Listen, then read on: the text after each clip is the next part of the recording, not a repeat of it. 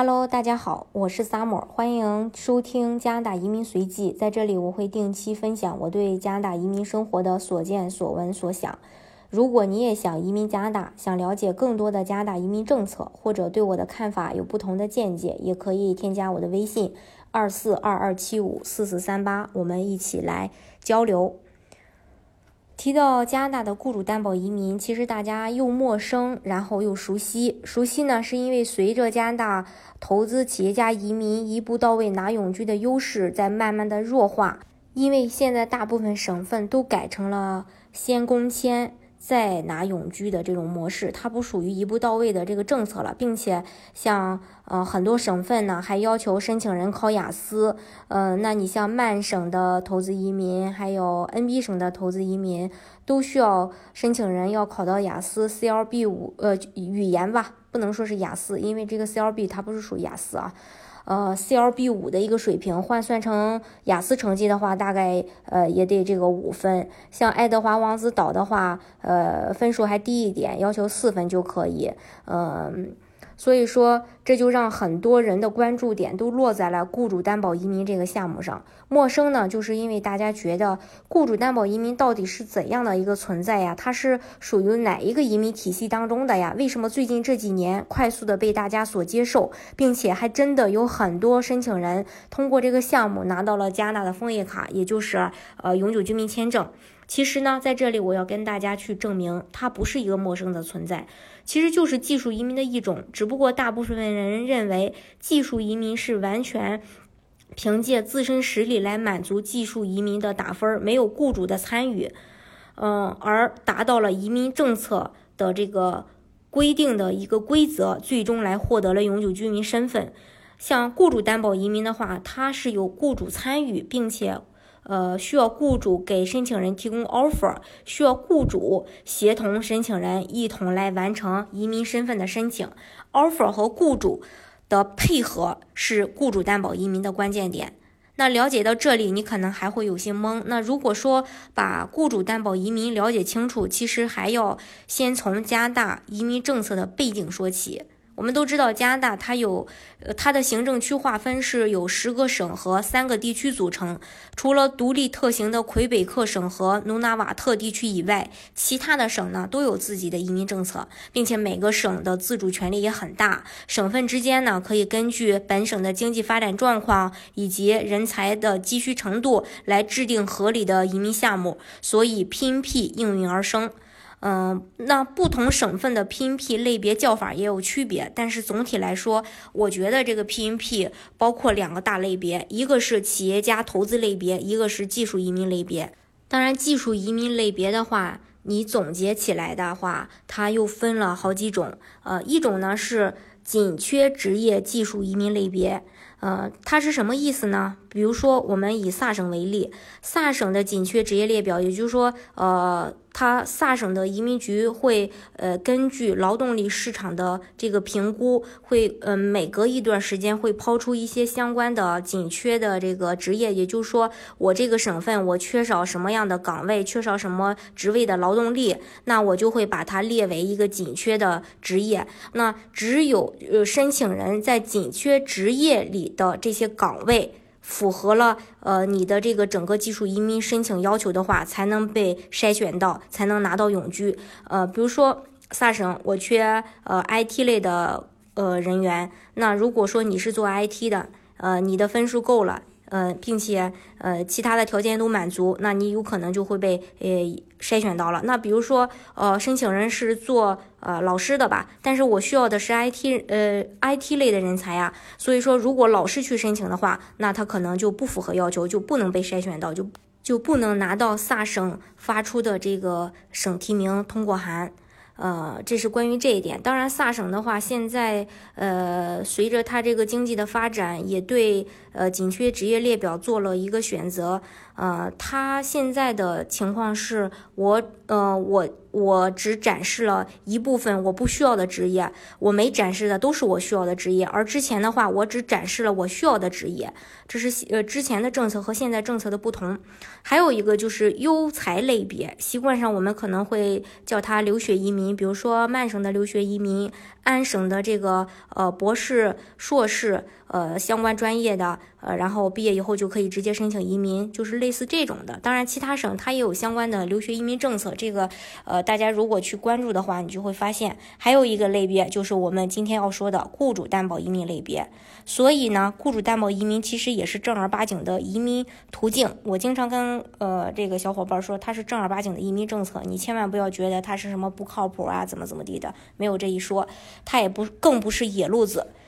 那目前市面上申请比较多的省份。就是有像 B、C 省的雇主担保移民，海洋四省的雇主担保移民，阿尔伯塔省的雇主担保移民，萨省的雇主担保移民，安省的雇主担保移民，还有像呃联邦新出的像农产品试点移民项目，还有呃北方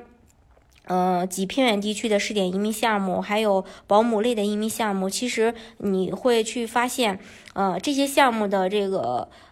关键点都是需要有雇主来担保，所以我们统称它是雇主担保移民。不过呢，就是刚才我提到的这几个省份，呃，需要的人群还是有一些区别的。比如说第一类，它有近五年有至少一年的工作经验，NOC，呃，然后他的岗位在 NOC 的零类或者是高级技术岗位的申请人，那这类人群一般，嗯，会。有这个银行的工资流水呀、个税呀、社保也比较齐全，而且大部分人也具备了一定的英文水平，啊，然后呃，年龄在四十九岁之前的这部分人群呢，他都是有机会来申请像 B、C 省、海洋四省、阿尔伯塔省、嗯萨省、安省的呃这个雇主担保移民项目的，并且呢，像这类人群的话，各个省份都会抢着要的。第二类人群。还有就是说，近五年有至少一年的工作经验，职位呢在 NOC A 类、B 类的呃岗位里边，然后大专以上的学历，有银行流水，也有个税，然后社保呃也齐全，或者说这三个条件有两个或者有一个，呃，并且也有一定的英文水平，然后雅思能考个四分或以上。然后年龄在四十九岁以下，像 B、C 省、海洋四省、阿尔伯塔省、萨省、安省，同样也会需要这类人群。还有一类呢，就是近五年至少有一年的工作经验，职业在 NOC。呃，C 类、D 类当中，中专及以上学历，像银行流水、个税、社保这些可能没有，或者是有其中一个有一定的英文水平。四十九岁以下，那像海洋四省、阿尔伯塔省、萨省这三个省份呢，会对你敞开怀抱。那有人可能会说，像安省和 BC 省就不需要 C 类、D 类的海外技术人才吗？它也需要。呃，关键是可有可能因为这个申请人的分数不够，或者是呃他只能走其他类别，并不是说不需要，但是通过雇主担保的话会有一些难度。针对这几类人群，我刚才也都提到了银行流水、个税、社保。虽然我提到了，但是这三个材料呢不一定真的就需要递交给移民局，有的话呢会锦上添花，那没有的话也不一定真的就会被拒绝。那这三个材料它不是必须要提供的。如果说没有，那只要你能够解释的合理，完全 OK，没有问题。所以说，有时候呢，还是不同的申请人，每个人的实际情况不一样，他在具体递交案子、定方案的时候，还是具体问题具体分析的。开头呢，我我提到这个加纳投资移民，也就是投资企业家移民一步到位拿永居的优势在慢慢弱化，大部分省份改成工签转永居的模式。呃，并且这个企业家移民的整个的周期也在拉长，就使得很大一部分企业主、股东来改变移民移民方案，来选择雇主担保。其实呢，移民局不是很喜欢这类人群通过呃雇主担保移民的方式来拿身份，他们更希望他们呃这部分人群做企业家移民类别，但是因为政策摆在那儿啊，因为现在拿身份的周期也好，难度也好都在加大，所以呢，这类呃呃虽然说移民局不喜欢他们通过雇主担保移民的方式来拿身份，但是这部分人群还是希望通过雇主担保移民，就是目前啊。我不知道以后会怎样，因为以后的政策谁也说不好。但是至少目前这部分人群还是希望通过雇主担保来拿身份的，因为相对投资移民的话，呃，雇主担保移民的方式会更简单一些。还是刚才的那个话题，移民局呢，嗯，也就是说加拿大的政府吧，它是更需要海外技术人才，可以是管理者，但是企业家和。呃，和股东啊，或者是合伙人的话，对他们来说，呃，有可能是硬伤。但是呢，这部分人也不是说没有出路，只要你近一年左右没有办过加拿大或美国的签证，还是有机会的。呃，还是那句话，只要你去加拿大给雇主工作的事情解释的合理，呃，移民局也是能接受的。雇主担保移民的话，其实，呃，它有很多的这个把控性，嗯。也就是说，呃，你在申请的过程当中，嗯，给你做案子的这个呃人，律师也好，顾问也好，只要能把你的这个整个的这个呃工作经历能给捋明白、说清楚了，然后解释清楚了，为什么别人有这个材料，我没有这个材料，这个呃移民局呢，他都是能够接受的。那除此之外，针对雇主担保移民，在办理的过程当中，其实大家。呃，有很多的疑问。今天呢，我整理了几个呃大家问到比较多的问题，也分享给大家。在咨询我的小伙伴当中呢，呃，就跟我说，他听说安省我不需要雅思成绩啊，然后我的英语又不行，我也考不了雅思。嗯，那我做安省雇主担保移民可以吗？是这样的啊，安省的雇主担保移民确实没有要求申请人来考语言，更没有要求一定要递交语言成绩。不过呢。即使是你真的没有考语言，但是还呃做了这个安省的雇主担保移民的递交申请，嗯，我还是建议大家要把语言去学一学的。有时间的话，更要考一考这个雅思。万一你递交的申请材料呃解释的不够充分，那移民局可能会要求你递交雅思成绩。你没有，或者是说英语一句都不会说，这个时候你只能呃等着被拒了。虽然这种概率很小，但是为了万无一失，我还是建议大家要做一下准备的。不过其他的省份的话，都是强制要求考语言的，并且根据岗位的不同，会要求你的语言成绩也不同。虽然说呃其他省份的这个官网上它要它有这个。语言成绩的最低要求，但是仅仅是最低的语言要求。大家呢，并不要觉得说，呃，我看到说要求 C 二 B 四，那我考个 C 二 B 四就可以了。嗯，不是这样的，他会根据你的这个岗位来要求你的语言会考到多少多少的一个分数。那如果说你是一个管理岗位，你只是呃以这个雅思四分的一个成绩，移民局就会想。你雅思四分，你怎你来我这儿，呃，去雇主那上上班，你怎么去管理这个人员？你沟通都沟通不明白，对不对？所以说，嗯，不要只看这个官网，你要去看它的一个合理性。还有这个小伙伴咨询我说，我还没有考雅思成绩，等我考出雅思成绩来再来办雇主担保移民可以吗？其实雇主担保移民在前期呢，不需要你有雅思成绩。我们在打算办的那一刻起，前期呢，其实就要做很多的准备工作，比如说匹配雇主，约时间跟雇主面试，雇主是不是准备好了担保的资质，呃，确认好需要的岗位，还需要打广告，还需要去跟移民局解释为什么要招聘海外员工。嗯，这是雇主需要准备的材料。那有可能在跟雇主面试的过程当中，双方都觉得不是特别的满意，那这样的话还是要。要重新再去跟大家去匹配另一个雇主，呃，另外还对于申请人来说，你需要准备准准备各种的认证材料，哦，这个前期做好这些工作的话，就需要好几个月的时间，甚至是更长。那这些都需要时间去准备，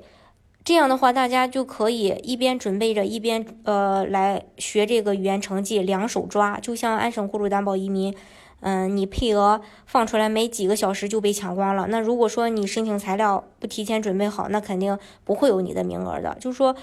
雇主放出来的岗位，它也是一样的。要是说真的等到你考出雅思成绩来了，也许你的雇主这个名额就给别人了。也就是说，呃，在没有雅思成绩之前，是可以提前启动这个项目的，利用准备材料的这段时间来备战雅思。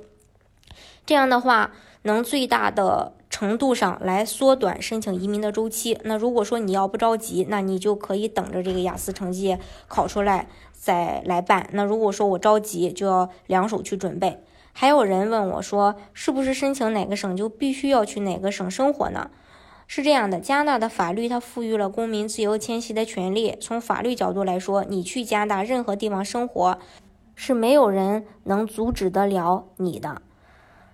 嗯，但是为了减少不必要的麻烦，我还是建议大家，在你申请省提名的省份待三到六个月，甚至是一年，并且你在那边生活的时候，你要哦留有证据，比如说买东西的小票呀，如果说没有哦买房子、租房子的一些相关的合同呀，呃发票也好，出行记录也好。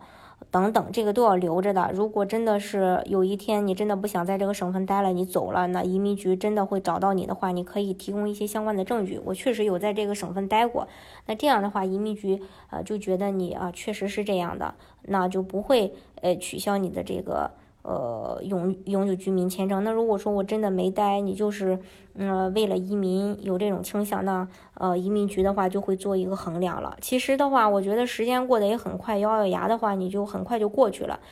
所以说，为了安全的话，还是要注意一下的。另外呢，还有一种情况，申请省提名的过程当中，如果和省移民局签署了某种协议，或者签署了某种固定格式的陈述，来表达自己居住在这个省的意愿，那一定要去看清楚这个协议或者陈述里是不是有违约责任。如果违反居住条件所承担的责任有明确的界定，说要取消永久居民身份，那么省移民局，呃，如果说你没有在这个省待的话，可能就真的来，真的会取消你这个身份。这一点呢，大家要注意。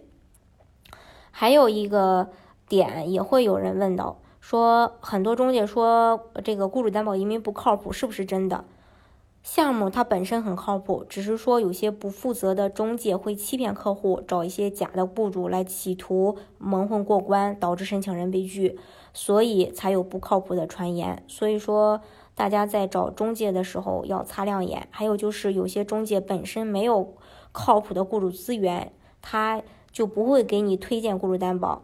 因为有些中介他比较擅长做投资移民，他肯定会给你想办法去做投资移民。但是这几年我不是刚才说过吗？这个投资移民的门槛在提高，符合条件的人越来越少，然后很多想做投资移民的人，他他也会转项目，呃，所以说，呃，这部分之前给呃这个申请人推。投资移民的中介，他自己现在其实也在悄悄的做这个雇主担保移民的宣传。当然了，加拿大的雇主担保移民，呃，几乎每个省都有，所以说大家也可以放心的通过雇主担保移民来拿身份。当然，嗯，在拿身份的过程当中，如果大家有需要的话，还是建议大家来找比较专业的机构来帮大家去办理，呃，来拿到身份。